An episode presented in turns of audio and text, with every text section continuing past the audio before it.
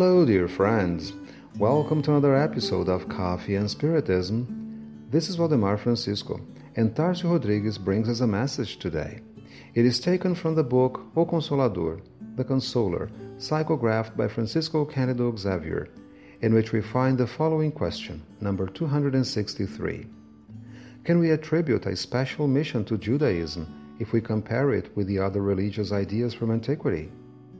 Emmanuel answers, and we quote Although the religious conceptions that flourished in India and Egypt, as well as all the great ideas concerning divinity in ancient Asia, are elevated, there is no doubt Judaism had the great mission of revealing the idea of the only God.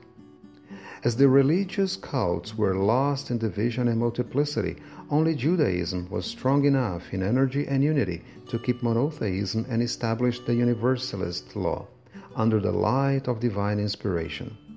Therefore, although they have suffered for centuries, generation after generation, in many different lands due to their commitments and great debts, the Israelites deserve respect and love from all the nations on earth because they were the only people great and united enough to keep the true idea of God going through martyrdom and slavery in the desert. Unquote. In this question, Emmanuel reminds us of the importance of Judaism in harboring relevant moral ideas throughout human history.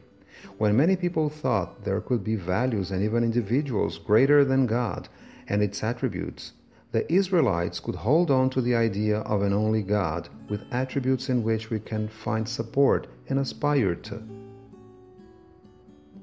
Tarcio reinforces the reading from question 261 to 281 in the Consoler because they remind us of the importance to understand the Old Testament and Judaism as the base of Spiritist and Christian thought. Emmanuel demonstrates that, just like it happened in the Judaic tradition, many missionaries appeared in all epochs, such as Buddha, Confucius, and Socrates, and they spread their teachings in the same universalist plan the prophets in Israel did.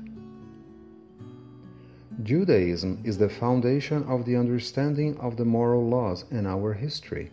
That's why Jesus reinforces the idea of continuity in the further development and understanding of the divine and natural laws.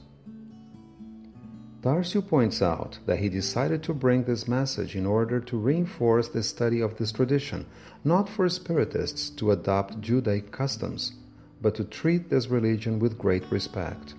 And its symbolism should be appreciated and studied deeply.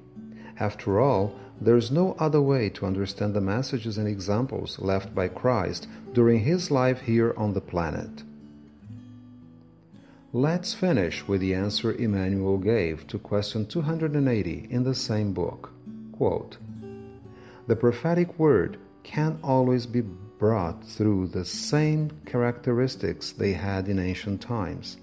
However, the prophets of Jesus, that is, the powerful spiritual organizations from the superior realms, have always been with you, driving you to evolution in every way multiplying your possibilities of success in difficult and painful situations. Naturally, the new envoys won't have to say what has already been said about religious revelations. However, they act in science and philosophy, in literature and in the arts, elevating your battered thoughts to the wonderful spiritual constructions of the future. It's also true that the new envoys haven't found the unwelcome desert of fig trees in which their predecessors used to eat only locusts and wild honey. Anyway, they still have to live in the desert of the tumultuous cities, among hearts full of indifference and incomprehension, surrounded by ingratitude and their contemporaries' mockery that usually bring them criticism and sacrifice. Nevertheless, the love of Jesus is the divine food that nurtures their will to work and achieve things and under his generous blessings, the great lonely souls walk through the world, distributing the Lord's light in dark roads. Unquote. Peace and love to you all, my friends, and until the next episode of Coffee and Spiritism.